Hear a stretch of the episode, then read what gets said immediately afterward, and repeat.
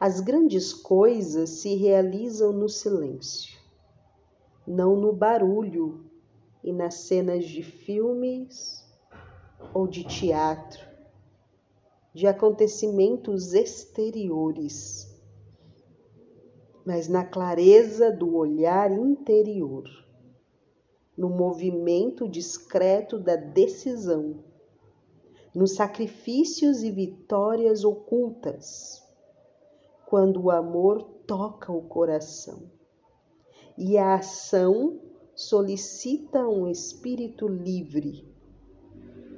As potências do silêncio são potências realmente fortes. Queremos aplicar nossa atenção ao evento mais oculto, o mais silencioso, cujas fontes secretas se perdem em Deus, inacessíveis aos olhares humanos. No livro A Voz Cartucha, o autor escreve com precisão que a solidão e o silêncio são hóspedes da alma. Se a alma os possui, os leva consigo a todos os lugares a alma que não os tem não os encontrará em lugar algum. Para entrar no silêncio, não é suficiente parar o movimento dos lábios e o movimento dos pensamentos. Não é aí que se cala. Calar-se é uma condição do silêncio, mas não é o silêncio.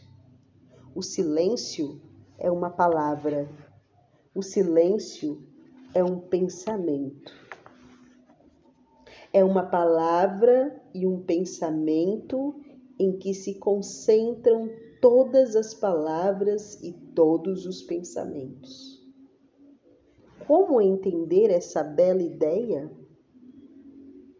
Nisso há uma grande pergunta como o homem realmente pode ser a imagem de Deus, ele deve entrar no silêncio. Revestindo-se de silêncio, como o próprio Deus habita em um grande silêncio, o homem está perto do céu, ou melhor, ele deixa Deus se manifestar nele. Só encontramos Deus no silêncio eterno onde Ele mora. O Senhor já ouviu a voz de Deus como está ouvindo a minha? A voz de Deus é silenciosa. Na verdade, também o homem deve tender a se tornar silêncio. Falando de Adão no paraíso, Santo Agostinho escreveu: Vivia fruindo a Deus de cujo bem era feita a sua bondade. Ao viver com e no Deus silencioso, devemos nos tornar nós mesmos silenciosos. Em seu livro Quero Ver a Deus, o Frei Maria Eugênia, Eugênio do Menino Jesus escreve: Para o homem espiritual que provou Deus, o silêncio e Deus parecem se identificar, pois Deus fala no silêncio e só o silêncio parece poder expressar a Deus. Além disso, para reencontrar Deus, onde o homem poderia ir senão nas profundezas mais silenciosas de si mesmo, nessas regiões tão ocultas que nada pode perturbá-las? Quando as alcança, ele zelosamente preserva esse silêncio que Deus dá ele o defende de toda agitação, mesmo a de suas próprias potências. No coração do homem há um silêncio inato, porque Deus habita o mais íntimo de cada pessoa. Deus está em silêncio e este silêncio divino habita o homem. Em Deus, estamos inseparavelmente ligados ao silêncio. A Igreja pode afirmar que a humanidade é filha de um Deus silencioso, pois os homens são os filhos do silêncio. Deus nos sustém e vivemos com Ele a todo instante, guardando o silêncio.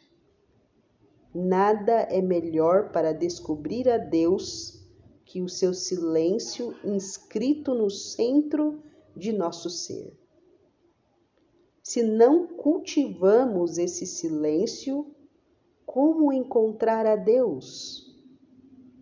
O homem gosta de viajar, criar, fazer grandes descobertas, mas permanece fora de si mesmo, longe de Deus, que está silenciosamente em sua alma. Quero lembrar quão importante é cultivar o silêncio para estar verdadeiramente com Deus. Servindo-se do livro do Deuteronômio, que diz que não é atravessando o mar que encontramos Deus, pois Ele está em nosso coração. São Paulo explica: não digas em teu coração, quem subirá ao céu? Isto é, para fazer Cristo descer do alto, ou quem descerá ao abismo? Isto é, para reconduzir Cristo dentro, dentre os mortos. Que ela, a justiça que vem da fé, diz então: a palavra está perto de ti na tua boca e no teu coração. Isto é, a palavra da fé que pregamos.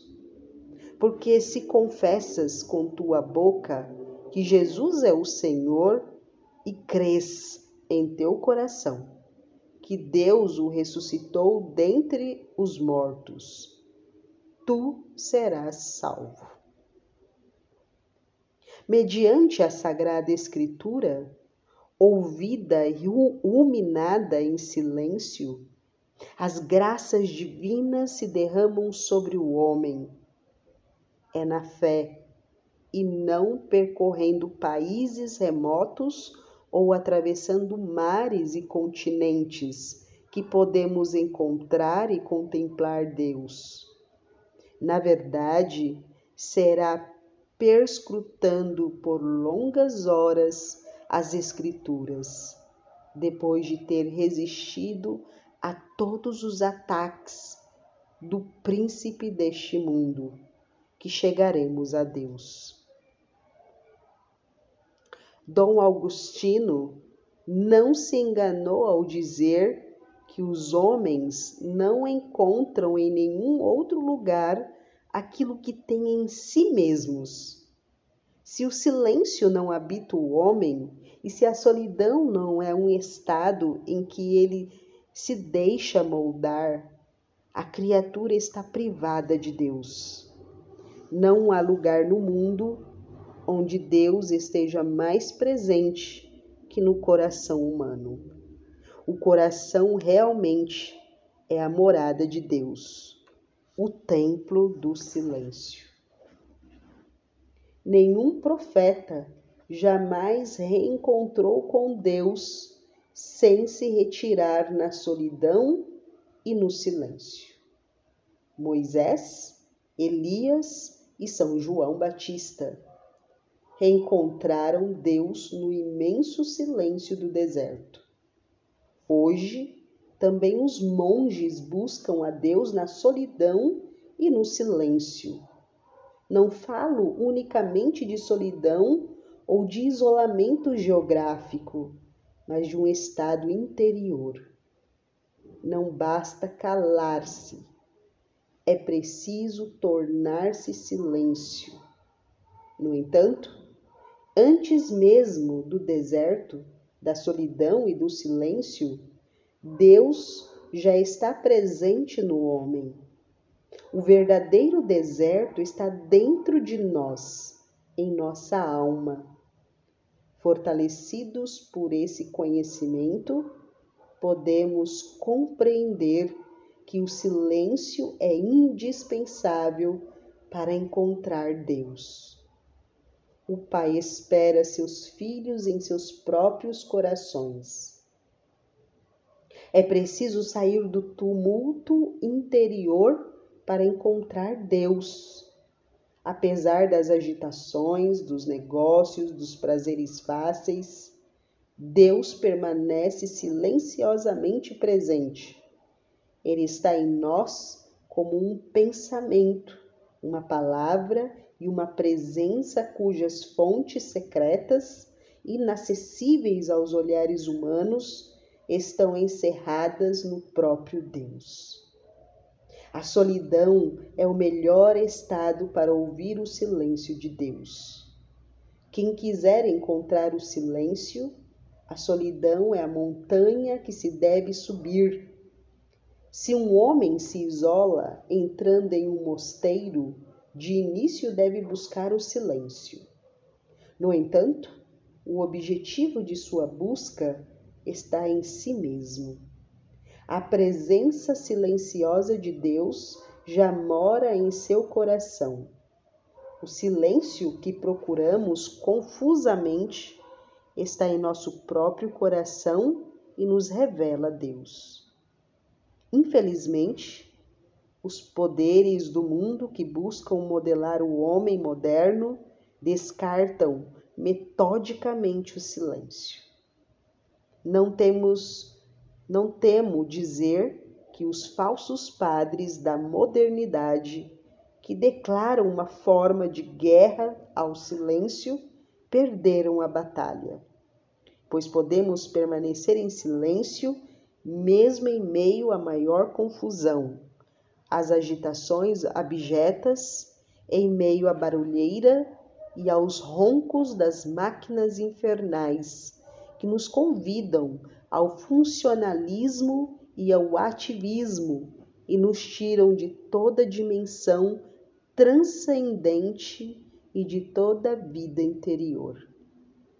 Para muitos místicos, a fertilidade do silêncio e da solidão é semelhante à palavra pronunciada quando da criação do mundo. Como o Senhor explica esse grande mistério? A palavra não é apenas um som, é uma pessoa e uma presença. Deus é a palavra eterna, o Logos. É o que diz São João da Cruz em suas máximas quando escreve: O Pai eterno disse uma só palavra: Essa é seu filho. Ele a disse eternamente em um silêncio eterno. É no silêncio da alma que ela se faz ouvir. O livro da sabedoria nos indica essa mesma interpretação sobre o modo de Deus intervir para libertar o povo eleito de seu cativeiro no Egito. Essa inesquecível ação se passou durante a noite, quando um silêncio profundo envolvia tudo e a noite chegava ao meio de seu rápido curso. Do alto do céu, a tua palavra onipotente se lançou do trono real. Mais tarde, esse mesmo versículo será compreendido pela tradição litúrgica cristã como prefiguração da encarnação silenciosa do Verbo eterno na manjedoura de Belém. O hino da apresentação do Senhor no templo canta também esse acontecimento, o que começa aqui sem ruído, a oblação do grão pelo fruto. Quem dentre nós poderá compreender? São João Crisóstomo, em suas homilias sobre o Evangelho de São Mateus, não hesita em enfatizar. Vemos que Jesus Cristo nasceu de nós e de nossa substância humana, e que ele nasceu de uma virgem, mas não compreendemos como esse milagre pôde se realizar. Não nos fatiguemos ao tentar descobri-lo, mas aceitemos humildemente o que Deus nos revelou, sem perscrutar curiosamente o que Deus nos mantém oculto. Acolhamo-lo no silêncio da fé. Deus realiza tudo, age em todas as circunstâncias e opera todas as nossas transformações interiores, mas as faz quando estamos à sua espera, no recolhimento e no silêncio. É no silêncio e não no tumulto e no barulho que Deus entra nas mais íntimas profundezas de nosso ser. Em Quero Ver a Deus, Padre Maria Eugênio do Menino Jesus escreveu com razão. A lei divina nos surpreende. Ela vai diretamente ao encontro da nossa experiência das leis naturais do mundo. Aqui na Terra, toda transformação profunda, toda mudança exterior produz certa agitação e se faz ruidosamente. O rio não poderia alcançar o oceano que é o seu, o seu termo, senão pelo movimento ruidoso das suas correntes que ali desembocam bramindo. Se observarmos as grandes obras, as ações mais poderosas, as transformações interiores mais extraordinárias e mais brilhantes que Deus opera no homem, somos obrigados a constatar que ele trabalha em silêncio. O batismo realiza uma criação maravilhosa na alma da criança ou do adulto que recebe esse sacramento em nome do Pai, do Filho e do Espírito Santo. O recém-batizado é imerso em nome da Trindade, é inserido no, no, no Deus Trino.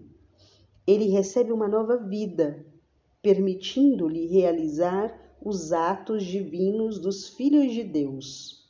Ouvimos as palavras do sacerdote: Eu te batizo.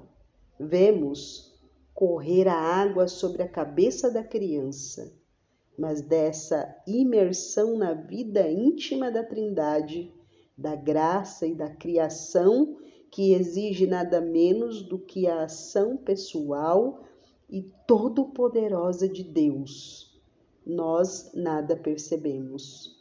Deus silenciosamente pronunciou a sua palavra na alma. E na mesma obscuridade, silenciosa, geralmente advém os desenvolvimentos posteriores da graça. Em junho de 2012, na Basílica de São João de Latrão, em uma Lexo Divina luminosa, o Papa Emérito Bento XVI explicou a realidade e o sentido, sentido profundo do batismo. Ouvimos que as últimas palavras do Senhor nesta terra aos seus discípulos foram estas: Ide, fazei discípulos de todos os povos e batizai-os no nome do Pai e do Filho e do Espírito Santo. Fazei discípulos e batizai porque é necessário ser batizado, uma primeira porta abre-se. Se lermos atentamente essas palavras do Senhor, a escolha da palavra no nome do Pai, no texto grego, é muito importante.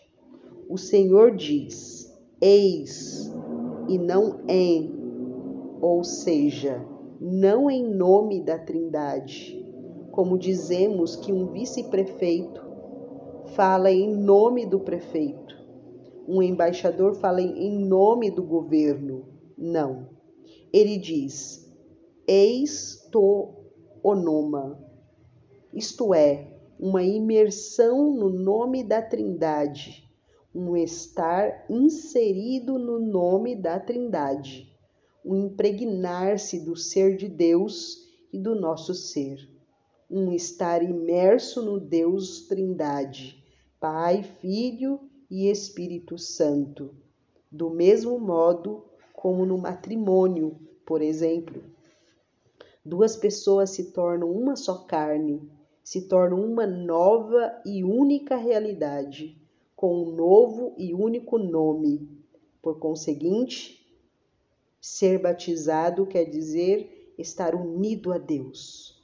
Numa existência única e nova, nós pertencemos a Deus. Estamos imersos no próprio Deus. Dá-se o mesmo na ordenação sacerdotal. No silêncio, pelo sacramento da ordem, um homem torna-se não apenas um alter Christus, um outro Cristo, mas também muito mais que isso. Ele é ipsi Christus, o próprio Cristo. Nesse momento, sem que nada seja perceptível exteriormente, no silêncio, nas profundezas do ser, ocorre uma verdadeira e real identificação com Cristo. Santo Ambrósio, em seu tratado sobre os mistérios, exorta-nos dizendo: Viste o diácono, viste o sacerdote, viste o bispo. Não des atenção ao aspecto físico deles, mas à graça de seu ministério. Exteriormente, como sacerdotes, permanecemos pobres pecadores, mas na realidade somos como que transubstanciados e configurados ao próprio Cristo. No ato da transubstanciação, o sacerdote desempenha o papel de Cristo. A transubstanciação do pão e do vinho no corpo e sangue de Cristo, a mais incrível e a mais prodigiosa transformação se passa no maior silêncio sagrado. Ouvimos o sacerdote pronunciar as palavras da consagração, mas o prodígio da transubstanciação realiza-se imperceptivelmente, como todas as obras mais grandiosas de Deus. O silêncio é a lei dos planos divinos.